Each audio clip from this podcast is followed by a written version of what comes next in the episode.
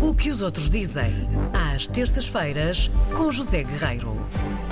Aclara a voz, por favor. Já está. Muito bem.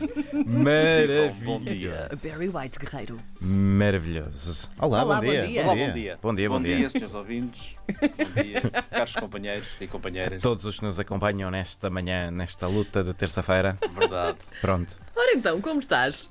Está tudo bem. Obrigado.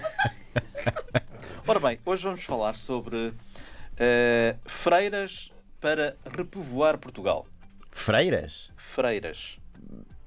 Eu- eu- ok, eu, eu- eu estou a ver um problema nesse plano, mas vou. Eu de- também. Freiras para repovoar Portugal. Ok. junto à fronteira Uhum. de Portugal e Espanha. Eh, portanto, aquele Portugal despovoado, não é verdade? E esta história é muito inspiradora Ok. e é muito. é uma história de esperança e é uma história contada pelo El País. Até porque os espanhóis, ao contrário dos portugueses possam pensar, têm o mesmo problema que nós, na medida em que sofrem de acentuado despovoamento em algumas zonas de Espanha e ali na raia também. Portanto, ali na, na fronteira entre Portugal e Espanha. E esta história que o El País conta passa-se em Palassolo. Não sei se conhecem, não sei se os nossos ouvintes conhecem também. Palassolo fica em trás os montes, perto de Miranda do Corvo. Eh, atenção que Palassolo é uma aldeia ou uma vila, julgo que agora é vila. Portanto, é uma vila de cortar a faca, mas no bom sentido. Já lá vou. Palassolo tem eh, gente encantadora. Eu tive a oportunidade de conhecer muitas pessoas em Palassolo à praia há 15 anos, quando fizemos lá um programa especial sobre a descentralização, etc.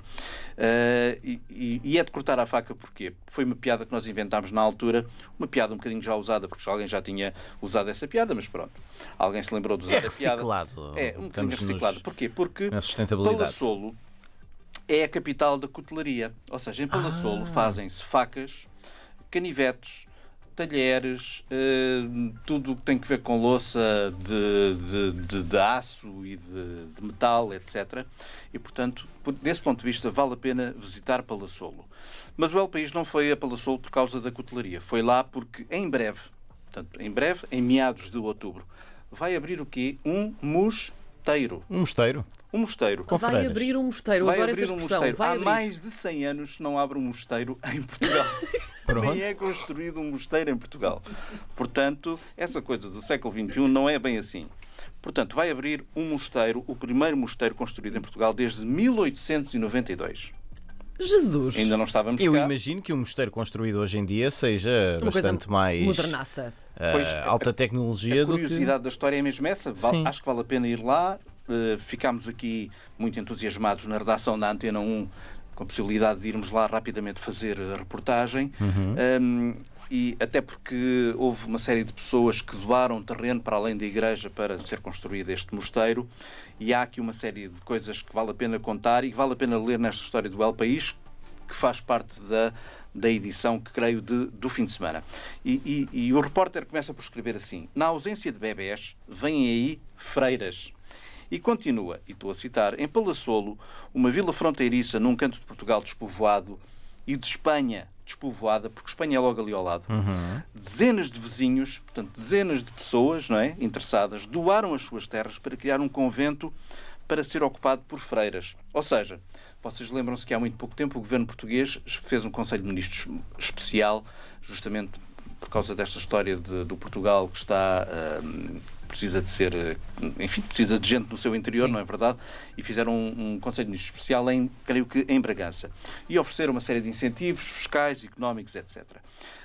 Hum, e agora os habitantes de Palassolo querem repovoar a vila com uh, freiras, embora não sejam freiras nativas, ou seja, não são, não são portuguesas, porque diz o jornal que essa vocação é escassa em Portugal, e portanto as freiras, avança o El País, serão importadas de Itália.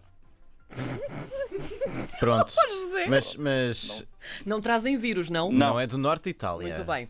É, pode ser do não, norte não de Itália. sei, elas pode ser. eh, virão pelo menos 10 freiras do mosteiro Sim. italiano de Vitorciano, Ok. da província de Viterbo.